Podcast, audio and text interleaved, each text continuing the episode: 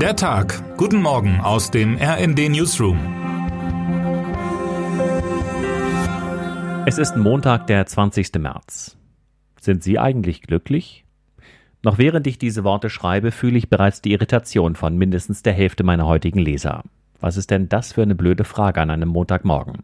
Viel zu allgemein, viel zu philosophisch und noch dazu unangebracht. Schließlich herrscht weiter Krieg in Europa. Und unsere Zeit scheint aktuell sowieso bestimmt von einer unendlichen Abfolge von Krisen. Finanzkrise, Corona-Krise, Klimakrise, Flüchtlingskrise, Energiekrise, Pflegekrise, die Liste ließe sich fortschreiben. Auch das Leben an sich lässt sich heute als eine reine Abfolge von Krisen beschreiben. Mindestens drei größere Krisen sehen Experten bereits vor Beginn der Schulzeit, und dass die Pubertät eine krisenhafte Zeit ist, würden alle Eltern sofort unterschreiben. Es folgen die Quarterlife und die Midlife Crisis und kurz darauf beginnen eigentlich schon die Gesundheitskrisen des Alters. Warum also trotzdem über Glück reden? Die Antwort ist einfach, heute ist Weltglückstag. Das haben die Vereinten Nationen so bestimmt. Der Tag soll auf den Wert von Glücksgefühlen und Wohlbefinden aufmerksam machen. Ihren gewohnten Überblick über das, was heute wichtig wird, finden Sie im unteren Teil dieses Newsletters und natürlich stets tagesaktuell auf rnd.de. Die sozialen Medien sind heutzutage voll mit Aufforderungen, das bestmögliche eigene Leben zu leben und darüber Glück zu finden. Selbstoptimierung in Reinform. Wer nicht glücklich und zufrieden ist, hat versagt. Die Suche nach dem Glück, sie hat in den USA sogar Verfassungsrang.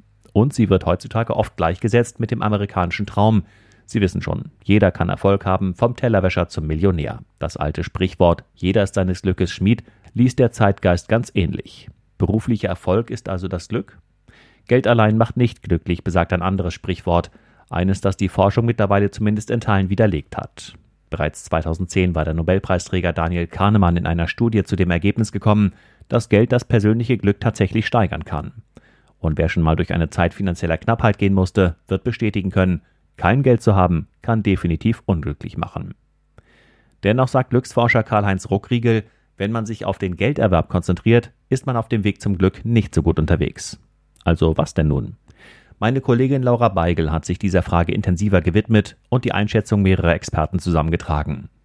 So viel sei aber schon mal verraten, es spielen mehrere Faktoren eine gewichtige Rolle, etwa soziale Kontakte, eine sinnvolle Aufgabe zu haben und sich für andere oder die Gemeinschaft zu engagieren.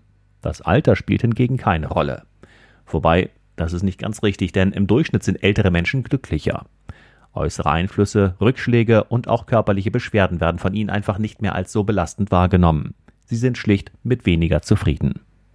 Eine ähnliche Gelassenheit empfiehlt meine Kollegin Heike Manzen auch, wenn mal wieder die Zahl der Krisen überhand zu nehmen scheinen. Die Krise sagt im Kern zunächst nichts weiter aus, als dass wir es mit einer Übergangssituation zu tun haben, sagt ihr der Trierer Soziologe Martin Endres und empfahl, sich von ihrer negativen Konnotation ein Stück weit frei zu machen dann werde die Krise auch als weniger belastend wahrgenommen.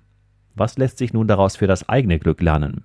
Vielleicht stimmt es am Ende ja doch, dass jeder seines Glückes Schmied ist. Zumindest wenn man das Sprichwort vom beruflichen Erfolg löst. Glück ist und bleibt, so scheint es, eine Frage der Einstellung und ein Stück weit eigene Entscheidung. Termine des Tages. Der chinesische Staatschef Xi Jinping reist nach Moskau. Laut dem Kreml wollen Xi Jinping und der russische Diktator Wladimir Putin über die russisch-chinesischen Beziehungen sprechen. Es gehe um eine allumfassende Partnerschaft und strategische Kooperation. Bleibt Finnland das glücklichste Land der Welt? Wenn die Vereinten Nationen heute den Weltglücksbericht veröffentlichen, wird sich zeigen, wo Menschen am glücklichsten leben. Bewertungskriterien für die Studie sind zum Beispiel das Bruttoinlandsprodukt, sozialer Zusammenhalt, Lebenserwartung und die freie Entfaltung der Persönlichkeit. Wer heute wichtig wird.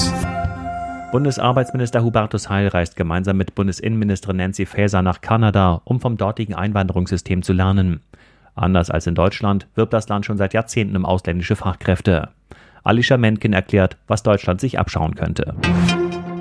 Und damit wünschen wir Ihnen einen guten Start in den Tag. Text Paul Berten, am Mikrofon Philipp Nützig und Sönke Röhling. Mit rnd.de, der Webseite des Redaktionsnetzwerks Deutschland, halten wir Sie durchgehend auf dem neuesten Stand.